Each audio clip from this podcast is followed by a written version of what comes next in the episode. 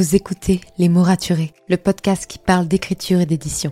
Je m'appelle Margot de Seine et je suis autrice de romans imaginaires en young adulte, notamment de la saga de dystopie fantastique Absolue, paru chez Big Bang, numéro 1 des ventes jeunesse à sa sortie. Les mots raturés, c'est le podcast qui donne la parole aux auteurs et aux acteurs du monde de l'édition et qui vous aide à aller des premières idées à la publication de votre roman. C'est aussi une académie en ligne avec des masterclass et des ateliers en live chaque mois. Je vous souhaite à tous et à toutes une très belle écoute. When it comes to finding great deals on mobiles, we've gone beyond expectations at Curry's. Maybe you want the latest Samsung Galaxy A34. We've got all the latest models on the award winning ID Mobile and Vodafone networks. Maybe you want a better deal. We've got deals on data, trade ins, cashback, and more. See for yourself at your nearest Curry's store. And if you want free next day delivery, look online at carphonewarehouse.com. Order before 8 pm for free next day delivery in most areas, subject to availability, excludes bank holidays.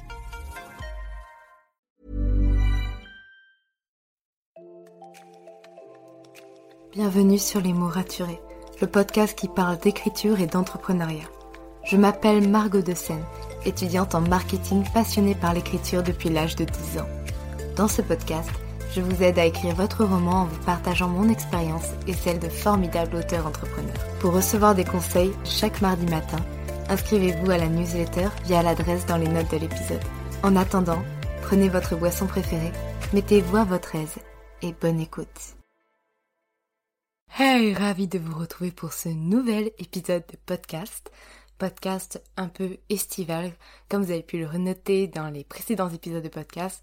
Pour le moment, je laisse la parole à beaucoup d'auteurs et parce que je suis en vacances et que je me dis que c'était le meilleur moment de leur laisser leur parole, mais ne vous inquiétez pas, à la rentrée, il y aura toujours le format anecdoteur.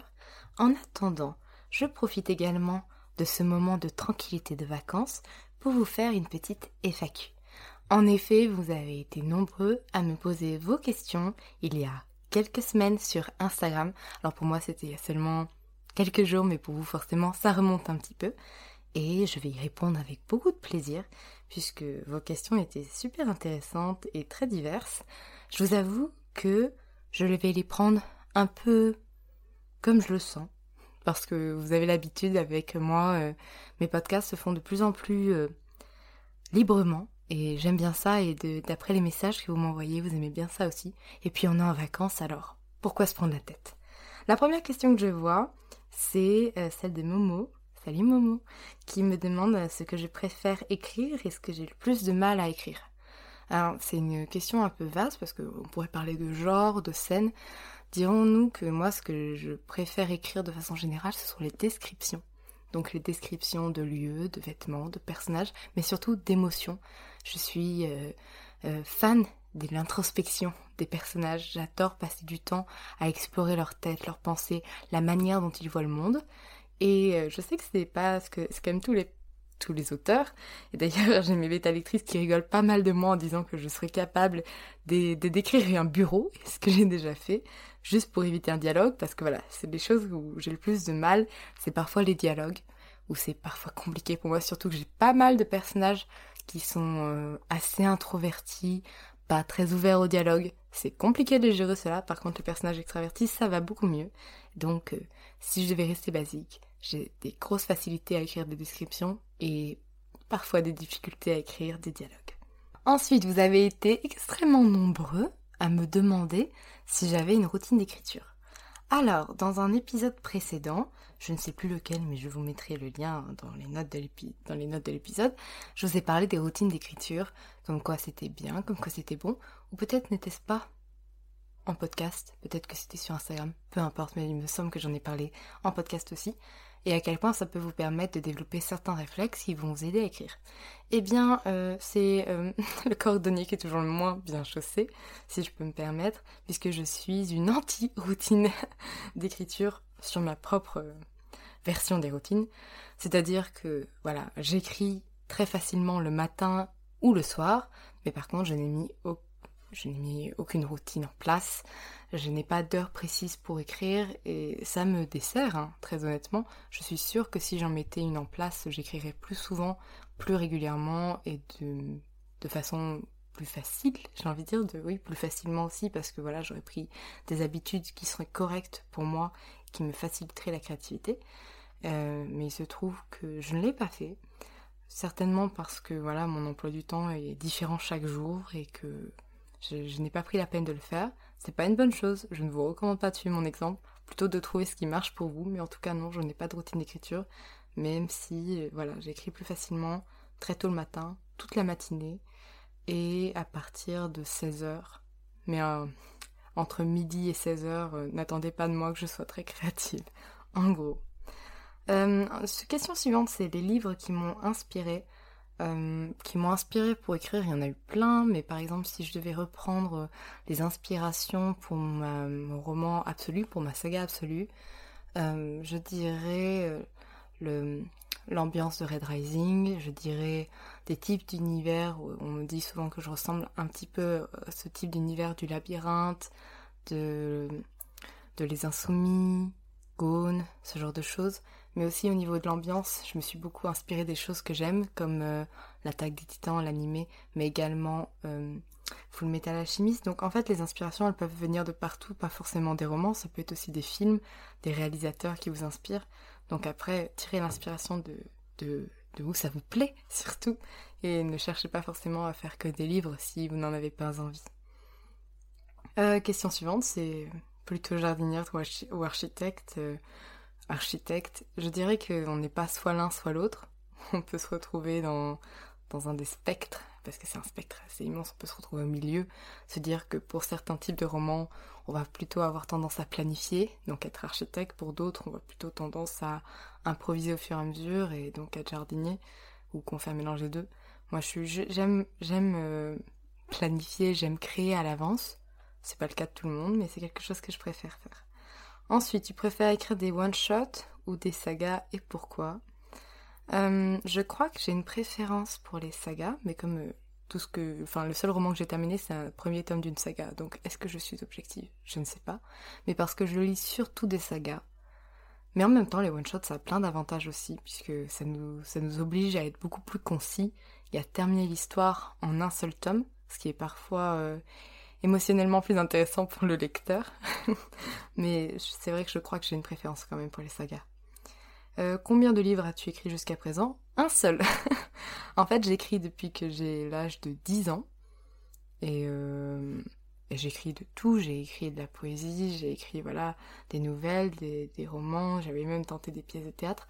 Je n'avais jamais réussi à terminer et je l'expliquais dans dans certaines de mes vidéos YouTube que c'était parce que voilà, moi j'ai besoin de planifier. À l'époque, je ne savais pas que c'était possible, je n'avais pas réfléchi à ça. Et donc j'échouais à chaque fois que je tentais quelque chose, je sautais d'une idée à une autre sans jamais me stabiliser sur une idée. Donc en soi, je n'ai fini qu'un seul roman, qui m'a pris 4 ans à l'écrire et à le réécrire. Et là, je suis en train d'attaquer le premier jet de mon second roman, qui est le deuxième tome de ma saga. Euh, Ressens-tu parfois le syndrome de l'imposteur? Oui, bien sûr et c'est tout à fait normal. Je crois qu'on a tendance à un petit peu euh, diaboliser le syndrome d'imposteur. C'est une mauvaise chose s'il vous empêche de faire quoi que ce soit, d'avancer, de croire en vous, de tenter des nouvelles choses. Mais le syndrome de l'imposteur, avant tout, c'est aussi notre capacité à se remettre en question. Et cette capacité-là, elle n'est pas mauvaise. Se remettre en question, c'est ce qui m'a permis de me rendre compte que, par exemple, dans mon premier roman, un narrateur, c'était pas bien par rapport à ce que je voulais raconter, j'en avais besoin de sept. Et euh, si je m'étais pas remis en question, si j'avais pas eu ce syndrome de l'imposteur à un moment donné, je n'aurais jamais changé, mon roman n'aurait pas du tout la même tête. Donc, vraiment, le syndrome d'imposteur, tant que c'est maîtrisé, tant que c'est sous contrôle, c'est comme la peur, ça peut être un boost, ça peut être une motivation, ça peut être une manière d'améliorer les choses. L'important, c'est que ça vous bloque pas et que ça vous empêche pas d'avancer.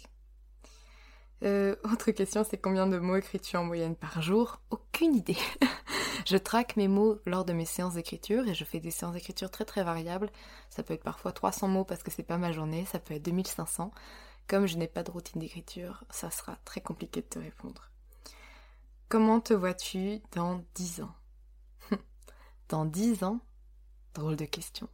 Je dirais que je suis à mon compte. Je le suis déjà un petit peu, mais en même temps je suis alternante, donc euh, pas totalement. J'aurais publié certains romans. peut-être euh, ma saga entière, j'espère. j'espère ne pas vous faire attendre dix ans. Et, et déjà, ce serait pas mal. Après, pour le reste, je me laisse des surprises. J'adore planifier mes romans, mais dans ma vie, j'aime bien me laisser des surprises. Donc euh, après, euh, pour le coup, on verra bien dans dix ans je me retrouve. Travailles-tu ton style? Si oui, comment? Des techniques à nous partager Je pense pas que je travaille mon style. Je travaille mon style à chaque fois que j'écris en fait. Simplement en écrivant et en me posant des questions sur est-ce que cette phrase est bien, est-ce qu'elle est bien tournée, en faisant lire à, d'autres personnes pour voir s'ils comprennent ce que, ce que je veux dire, ce que je veux faire ressentir, en lisant aussi beaucoup, en me disant oh j'adore cette page, j'adore ce dialogue, pourquoi je l'aime, qu'est-ce qui me plaît dans, cette phrase? Pourquoi est-ce qu'il y a une tournure particulière? Est-ce qu'il y a une manière de saccader les mots? Donc, euh, je dirais que le style, euh, c'est... en tout cas, j'ai pas d'exercice personnellement à vous donner pour améliorer votre style, si ce n'est écrire beaucoup, lire beaucoup, vous remettre souvent en question et faire lire votre texte. Je dirais que c'est les meilleurs exercices du monde pour améliorer son style, mais je n'ai pas science infuse, il y en a peut-être bien meilleurs que ça, mais en tout cas déjà avec cela, vous avez des très bonnes bases. Euh, raconte-moi la prémisse d'une histoire que tu as commencé avant que tu et que tu n'as pas terminé avant Absolu. Non, pas parce que c'est mauvais, mais parce que j'en sais rien. Peut-être que ça deviendra des romans plus tard et que je veux me les laisser de côté pour le moment. Mais promis, vous saurez tout ce qu'il faut savoir sur mes prochains romans déjà. Euh, comment juges-tu comment juges-tu ton propre style pardon? Euh, Tu t'es déjà déçu dans la rédaction d'un passage? Oui, bien sûr. Bien sûr, il y a des fois où je rédige un passage et je me dis, hmm, ça ira pas trop, ça, je verrai à la réécriture. Et je passe à côté et j'avance tout de même. C'est logique d'être déçu, c'est faire quelque chose de parfait dès le premier essai, dès le premier jet, c'est impossible. Il y a des passages que je trouvais très très bien quand j'ai écrit le premier jet du premier tome, et en les relisant, je me suis dit, c'est de la merde. et pour autant, été heureuse de les écrire, et c'est pas pour autant que ça m'a empêché de terminer le roman. Donc oui, j'ai déjà été déçue des, rédactions de certains passages, et c'est tout à fait normal. D'ailleurs, si vous entendez ma chaise grincer de temps en temps dans mes podcasts, ma chaise de bureau fait un bruit infernal, je fais ce que je peux pour pas bouger, désolée pour ça. Et sinon, comment je juge mon propre style? Je dirais que c'est difficile. Je pense que je peux m'améliorer. On peut toujours s'améliorer, et euh, quand je me compare à la Margot de, il y a 4 ans qui a démarré le, premier jet du son premier tome, je me dis je me suis améliorée. Et peut-être que quand je me verrai dans 4 ans, je me dirai Oh, je me suis encore améliorée. Et ça, c'est cool. Donc, je crois que c'est juste très difficile de, de, juger son propre style, si ce n'est que on peut juger avec soi-même et se dire Est-ce que je me suis améliorée par rapport à, à la moi d'hier Est-ce que je peux encore m'améliorer? Ce qui est sûrement le cas? Ce serait très dommage de se dire qu'on a un style parfait et qu'on ne peut plus s'améliorer. Et euh, je pense que c'est la bonne réponse. Je crois que c'est une citation d'ailleurs de, de Elana, de Pierre Bottero, de dire que on peut devenir le meilleur du monde, et donc euh, si on devient le meilleur du monde, on arrête de progresser. Par contre, si on cherche à devenir meilleur que soi-même, meilleur que la personne qu'on était hier, on ne cesse jamais d'apprendre. Et je trouve ça très très cool comme philosophie. Euh, show versus tell. D'accord. Surtout que la plupart des gens disent show. Mais quand, juges, quand juges-tu utile de dire vraiment les choses au lecteur? Ah, ça dépend. L'important en fait c'est de dire que le tel peut parfois être un peu lourd et vide en même temps. Parce que par exemple quand on dit euh, je pleure, certes, où je suis triste, ça évoque quelque chose, mais en même temps, ça ne nous permet pas de visualiser les choses. Euh, comme je vous l'ai dit un petit peu plus tôt, moi j'adore les descriptions et j'adore permettre de visualiser les, événements, les émotions. Donc je suis vraiment dans le show très souvent. Et d'ailleurs pas assez dans le tel, là où parfois je vois certains écrivains qui sont beaucoup dans le tel et c'est beaucoup plus euh, rapide de dire certaines choses qui parfois n'est pas un défaut. Je dirais que le tel peut être utile parfois simplement pour dire une chose très simple qui ne mérite pas qu'on s'épanche euh, sur trois paragraphes pour l'expliquer, mais aussi euh, pour un effet, euh, peut-être un personnage qui est, comment dire, qui ne s'épanche pas beaucoup sur ses émotions, va simplement constater les choses et faire du tel par lui-même. Je sais pas si vous voyez ce que je veux dire. En fait, le show et le tel, c'est un équilibre à avoir, de se dire que voilà, on peut pas tout montrer. ce serait trop lourd dans un roman. Il y a certaines choses qui méritent d'être dites simplement pour simplement ne pas assommer le lecteur d'informations inutiles. Ça, c'est quelque chose sur lequel je travaille parce que moi, je fais trop de show pour le coup. Euh, quand on a deux idées de romans, comment savoir laquelle choisir? Euh, Je te renvoie à un épisode de podcast que j'ai fait dernièrement sur que, le fait d'avoir trop d'idées et comment les gérer. Je dirais que d'abord, il faut choisir une idée qui te plaît, qui te donne envie d'écrire, une idée où tu te sens suffisamment prête. Je dis prête parce que c'est la personne qui m'a écrit une fille, où tu te sens suffisamment prête euh, pour te lancer. Et puis, et puis c'est tout en fait. Il n'y a pas en fait de critères à avoir par rapport à d'autres personnes. Si vous avez envie vraiment de changer de roman parce que l'histoire que que vous écrivez ne vous plaît plus, mais vous n'avez de compte à rendre à personne, sauf si vous êtes déjà édité, que vous avez un contrat avec un éditeur, bon là c'est un autre souci, mais si c'est de l'écriture juste personnelle avec vous-même, si vous avez envie de changer ou d'écrire toute autre chose et que c'est une envie profonde et que vous savez que vous vous lancez dans un terrain que vous connaissez pas trop et ça vous effraie un peu quand même, mais en fait tentez, faites-vous plaisir. L'écriture c'est avant tout un plaisir. Et surtout choisissez quelque chose qui vous plaît, qui vous fait vibrer et ne vous laissez pas influencer par la vie d'autres personnes là-dessus. C'est vous qui allez passer des heures et des heures à écrire, pas ces autres personnes, donc faites-vous surtout plaisir.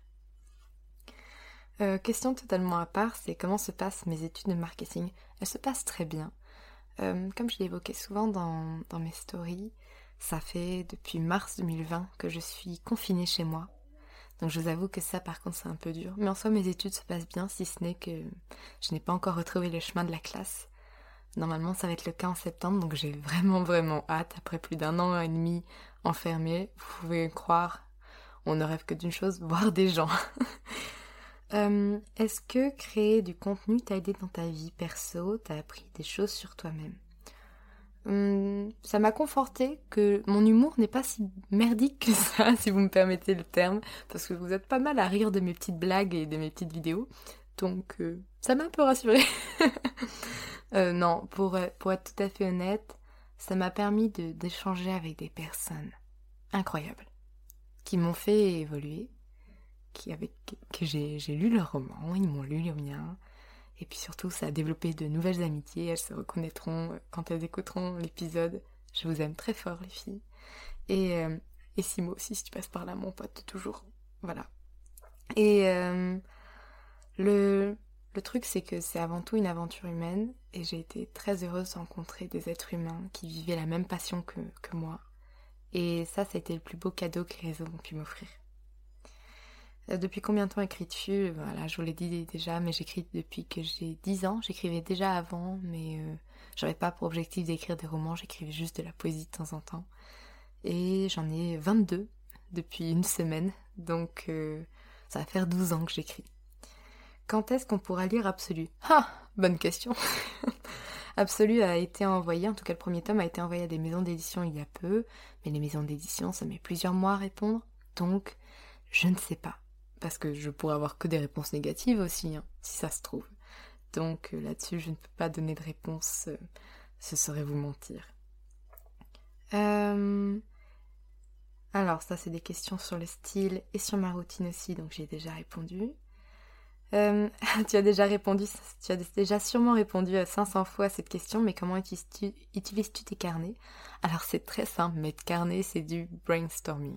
C'est-à-dire que je ne cherche pas vraiment à les organiser. La seule chose que je fais, c'est que à chaque page, je note en haut de la page le sujet dont je vais parler.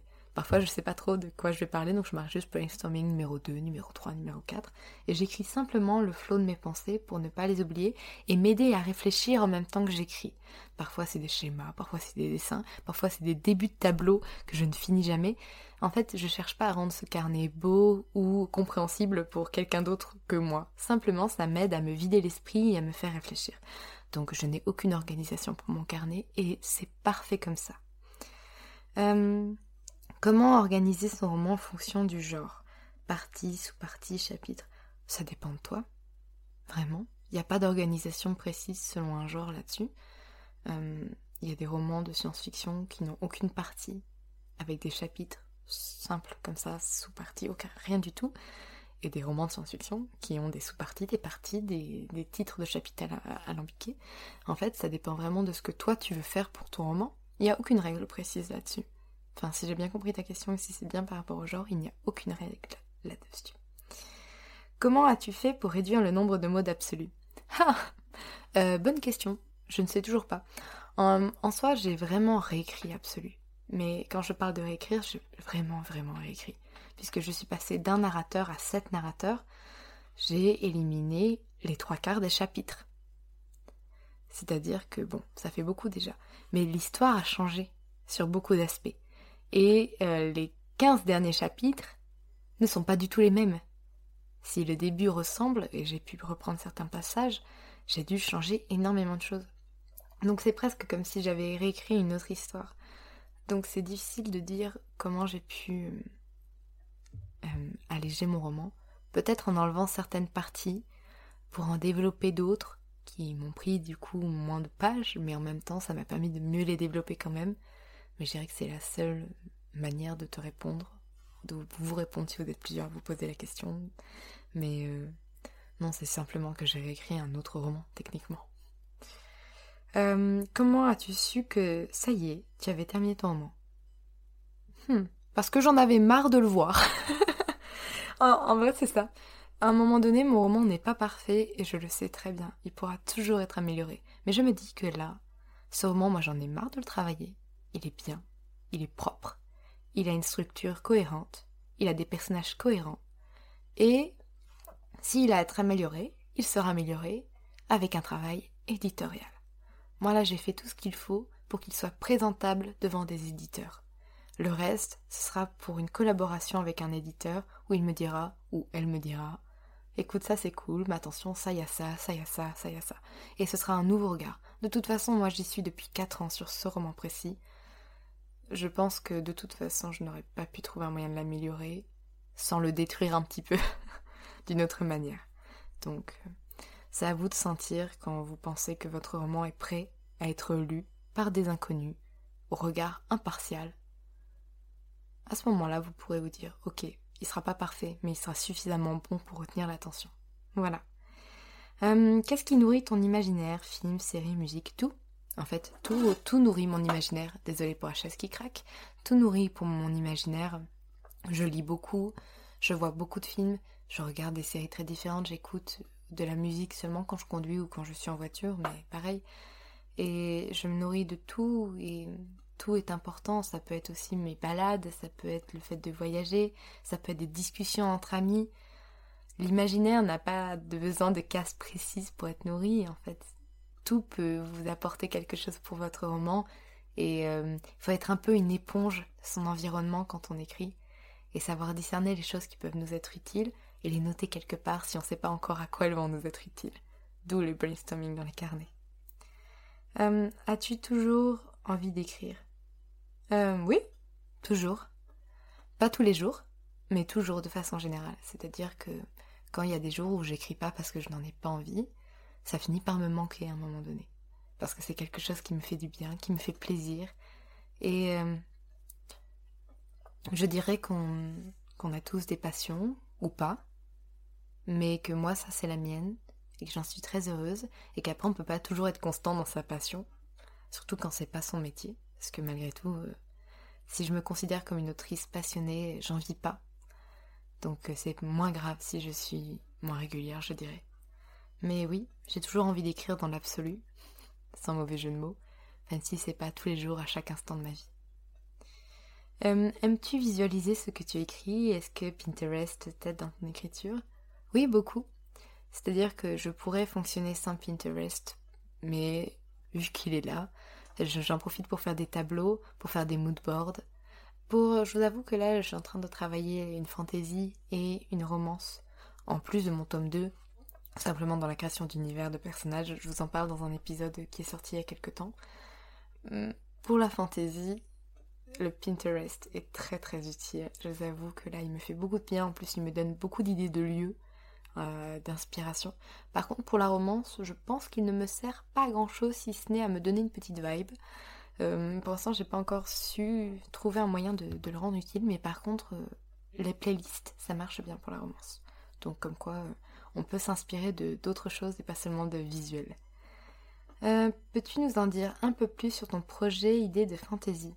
Oui, je dirais que je peux vous en dire un peu plus, mais j'en sais encore assez peu sur ce projet, si ce n'est que je vais m'inspirer légèrement, en tout cas, je vais m'inspirer de l'ambiance de la mythologie égyptienne et euh, je suis grave inspirée et j'ai hâte de, créer un peu plus cet univers et on verra bien ce que ça donne. Mais j'aime bien explorer des, facettes de notre monde qui sont peu utilisées. Par exemple, là, Absolu, ça se passe dans une Pologne futuriste. Je trouve que c'est quand même un pays qu'on utilise assez peu, avec des noms qu'on utilise assez peu, des coutumes qu'on utilise assez peu, des, manières de réfléchir. Et je trouve ça génial de pouvoir le mettre en avant dans un roman et de pas toujours se centrer sur une dystopie qui se passe dans les ruines des États-Unis, si vous voyez ce que je veux dire. Mais bon, après chacun fait comme il veut tant que tout le monde est content d'écrire, c'est l'essentiel. Euh, comment as-tu fait pour trouver une idée de roman? Parce que perso, j'ai beaucoup de mal. Euh, je dirais que c'est en lien avec tout ce qu'on a dit sur le fait d'être une éponge sur son environnement. Quand écrivé le premier tome d'Absolu, je n'avais aucune autre idée de roman en tête. Mais vraiment aucune. Et je me suis longtemps demandé durant ces quatre années si j'allais savoir réécrire autre chose après, si j'allais avoir de nouvelles idées. Et j'ai fini mon roman le 4 avril, et en avril et en mai, je n'ai pas eu de nouvelles idées non plus. Et j'ai commencé un peu à paniquer parce que je me suis dit que, mince alors, peut-être que je n'écrirai qu'un seul roman, ou à la limite qu'une seule saga, et c'était tout. Et finalement, depuis un mois et demi, je suis surchargée de nouvelles idées parce que hein, j'ai laissé mon cerveau se remettre doucement de ces quatre ans de focus et lui laisser le temps de se dire écoute, c'est bon, je te laisse la possibilité de créer de nouvelles choses. Et mon cerveau s'est remis en mode éponge comme il l'a été durant cette euh, année avant que je commence Absolu. Et une fois qu'il a été en mode éponge, qu'il a commencé à regarder le monde avec cet œil curieux et à se poser plein de questions, de nouvelles idées d'histoire me sont apparues. Je dirais que c'est ça en fait, c'est se laisser une chance d'inventer des histoires et ne pas se stresser de ne pas en avoir sous la main parce que peut-être parfois c'est juste qu'on n'est pas très open pour ça, quand c'est pas juste le bon moment, que notre cerveau n'est pas prêt à créer de nouvelles histoires, et mais il faut pas pour autant stresser, promis. Penses-tu vivre de tes écrits et de tes prestations? Je l'espère. Euh, quand j'avais 11 ans, mes parents m'ont demandé ce que je voulais faire et je leur ai dit auteur. Ils m'ont regardé, ils ont souri, ils ont fait Ok, tu feras des études, mais tu peux faire auteur. J'ai fait merci. Et euh, je suis heureuse qu'ils aient cru comme ça en moi. Même si pour eux, les études c'était important, pour moi aussi de toute façon. Et c'est ce que j'aime dans la vie et c'est ce que je veux faire. Est-ce que je réussirai? J'en sais rien. Mais je pense que oui parce que je m'en donne les moyens. Après, c'est pas parce qu'on s'en donne les moyens qu'on y arrive, mais euh, j'aurais tout fait pour en tout cas. Et c'est ce qui me rassure le plus, c'est de me dire que j'aurais pas de regrets à avoir. Euh, que conseillerais-tu à un jeune auteur? Écrire. Voilà. ne pas ne pas avoir peur de d'écrire. Ne pas chercher à vouloir faire quelque chose de parfait d'un coup. Juste prendre du plaisir à écrire. C'est déjà pas mal. Je trouve que c'est un, très bon conseil. Euh, pourquoi écris-tu? Vous avez 4 heures. 4 heures, ce serait pas assez. Euh, je ne sais pas. Je dirais que c'est mon moyen d'expression. Je suis très nulle en danse, pourtant j'essaye et je trouve ça très joli. Euh, je, ne sais pas pourquoi je dis ça, mais je dirais qu'on a tous un, moyen d'expression qui nous est propre. Il y en a c'est la danse, il y en a c'est la musique, il y en a c'est le fait de partir en voyage, de prendre des photos, il y en a, c'est juste discuter entre amis. Moi, mon moyen d'expression, c'est l'écriture et ça a toujours été le cas. J'ai toujours été euh, passionnée par les univers étranges qui sortent de l'ordinaire. Et je ne saurais pas juste dire pourquoi j'écris, je dirais plutôt pourquoi je, n'écrirai pas alors que euh, ça me semble si naturel. Voilà, j'espère que ça t'a aidé. Pour toi, quelle est la signification de l'écriture? Vous en avez des questions philosophiques, vous savez? Euh, La signification de l'écriture, je dirais pas que l'écriture a une signification autre que le partage. Pour moi, je pense que le plus beau moment dans l'écriture, c'est quand on arrive à faire lire ses écrits et qu'on a un échange. Vous n'imaginez pas le bonheur que j'ai eu à échanger avec mes bêta lectrices à propos de mon roman, de mes personnages, de mon univers. Ça a été le plus beau moment de ces quatre ans d'écriture, la consécration. Cet échange avec quelqu'un qui a lu et qui a découvert mon univers, qui l'a aimé. Je dirais que c'est que c'est ça la signification de l'écriture, c'est le partage. Et ça me paraît encore une bonne réponse. je me jette des fleurs, mais ça me paraît être une bonne réponse, en tout cas pour moi. Euh, comment tu fais pour trouver des bêta lecteurs et est-ce que tu as des conseils pour en trouver? Je les ai trouvés autour de moi, c'est-à-dire que ma première bêta lectrice c'est ma sœur, qui est la plus dure de toutes mes bêta lectrices confondues. Donc euh, pour le coup elle est très très impartiale avec moi et elle me tape régulièrement à chaque fois que je parle de tuer un personnage. Et ensuite, euh, c'est en regardant autour de moi des amis qui aiment lire et écrire et qui étaient intéressés de lire mon projet. Je vous avoue que c'est un concours des circonstances et que si je n'avais pas créé Instagram, je ne les aurais pas rencontrés, donc je n'aurais pas pu leur faire lire mon roman. Hum, pour ce qui est du conseil pour savoir en trouver, effectivement, trouver quelqu'un qui écrit, c'est bien. Quelqu'un qui lit beaucoup, c'est encore mieux, parce que voilà, il faut quelqu'un qui, qui a un œil de lecteur à viser même si l'œil d'écrivain c'est important. Quelqu'un qui sache rester impartial et qui puisse vous dire les choses sans avoir peur de vous blesser. Et aussi quelqu'un en qui vous avez confiance. Parce que la confiance est très important et ne donnez pas votre roman en première personne venue, s'il vous plaît. Même si, bon, il y a peu de chances que la personne vous vole votre manuscrit, mais la confiance est très important quand même. Et euh, quels sont mes projets après mes études? C'est la dernière question. Mes projets après mes études, c'est de continuer. Si j'arrive à vivre de tout ce que je fais, je prendrai peut-être pas de job. En plus, mon job euh, à temps plein, ce sera l'écriture, la création de contenu. Riker. Si je n'arrive pas à en vivre pour le moment, je prendrai un job. On verra bien. Pour l'instant, j'y suis pas encore et j'essaye de pas trop me projeter là-dessus. D'abord finir mon master, ça sera bien. Et voilà, on en a fini avec toutes vos questions. J'espère que ça satisfait votre curiosité. En tout cas, moi, ça m'a beaucoup plu de discuter avec vous. J'adore discuter avec vous, répondre à vos questions. Surtout que vous avez des questions super intéressantes. J'espère vous y avoir répondu au mieux et que je ne vous les ai pas laissés dans, dans le flou. Et merci pour votre écoute. Merci pour votre écoute. Si vous avez apprécié cet épisode, n'hésitez pas à laisser une note et un commentaire sur Apple Podcast à me le faire savoir sur Instagram ou à le partager autour de vous. Vous pouvez me retrouver sur Instagram, at Margot pour du contenu tous les jours autour de l'écriture. En attendant, écrivez bien, prenez soin de vous et à la semaine prochaine pour un nouvel épisode. C'était Margot et je vous souhaite une bonne journée.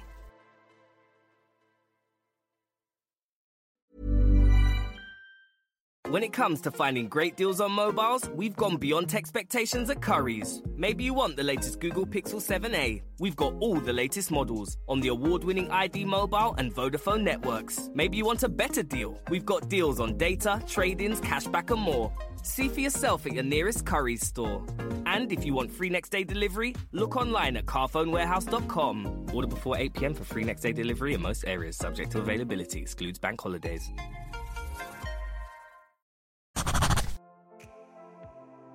Merci pour votre écoute. Pour soutenir le podcast, n'oubliez pas de vous abonner et n'hésitez pas à laisser une note et un commentaire sur votre plateforme d'écoute préférée. Vous n'imaginez pas combien cela aide le podcast. Retrouvez toutes les actualités du podcast sur le compte Instagram les.mots.raturés et en newsletter. À très bientôt pour un nouvel épisode.